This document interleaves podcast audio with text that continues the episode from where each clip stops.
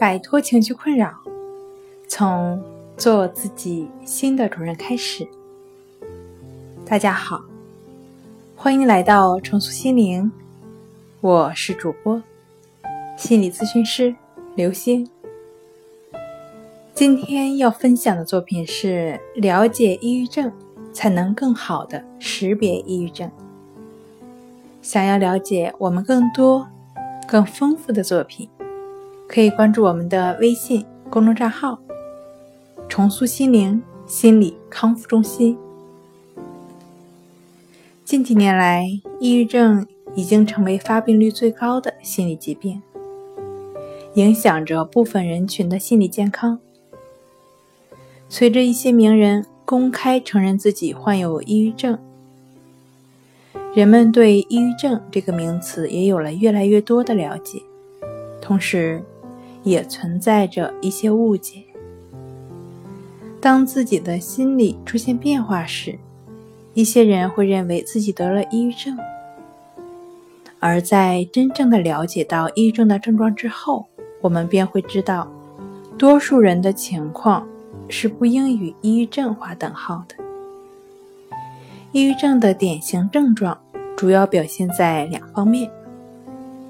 一方面呢，在情绪上表现为心境低落、易悲伤，常会无缘无故的想哭泣，兴趣缺失，以前想做的事情现在也不感兴趣了，对前途失去信心，有自杀的念头。另一方面呢，在行动上表现为。睡眠紊乱，经常多梦，早醒，食欲下降，体重下降的很快，严重者有自杀的行为。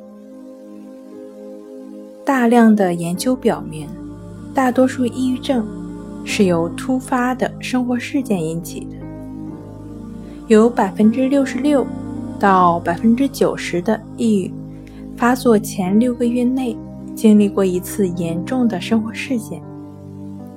这些事件大多与丧失有关，可能是失去亲人、失业、失恋、失去学业、遗失贵重的物品等等。抑郁症是一个发病率高、早期又很容易被人忽视的心理疾病。这是因为抑郁的人与人交流的很少，周围的人呢也很难发现。如果是我们自己经历了严重的生活事件，我们也应主动向亲近的、信任的人表达感受，以得到他们的支持。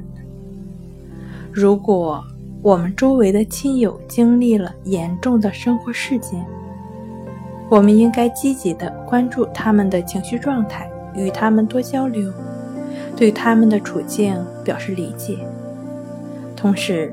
给予情感上的支持和关切。负性的生活事件，大多数人都可以自我调节，恢复到正常的心态。但有的人如果一段时间内低落的心境仍不能缓解，就需要寻求专业的心理帮助或及时就医，以避免导致恶化。甚至悲剧的发生。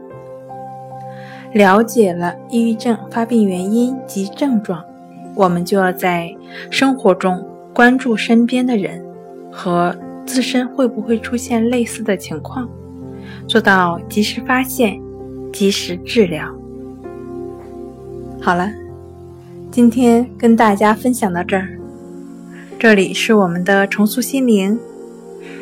如果你有什么情绪方面的困扰，都可以在微信平台添加幺三六九三零幺七七五零幺三六九三零幺七七五零，即可与专业的咨询师对话。你的情绪，我来解决。那我们下期节目再见。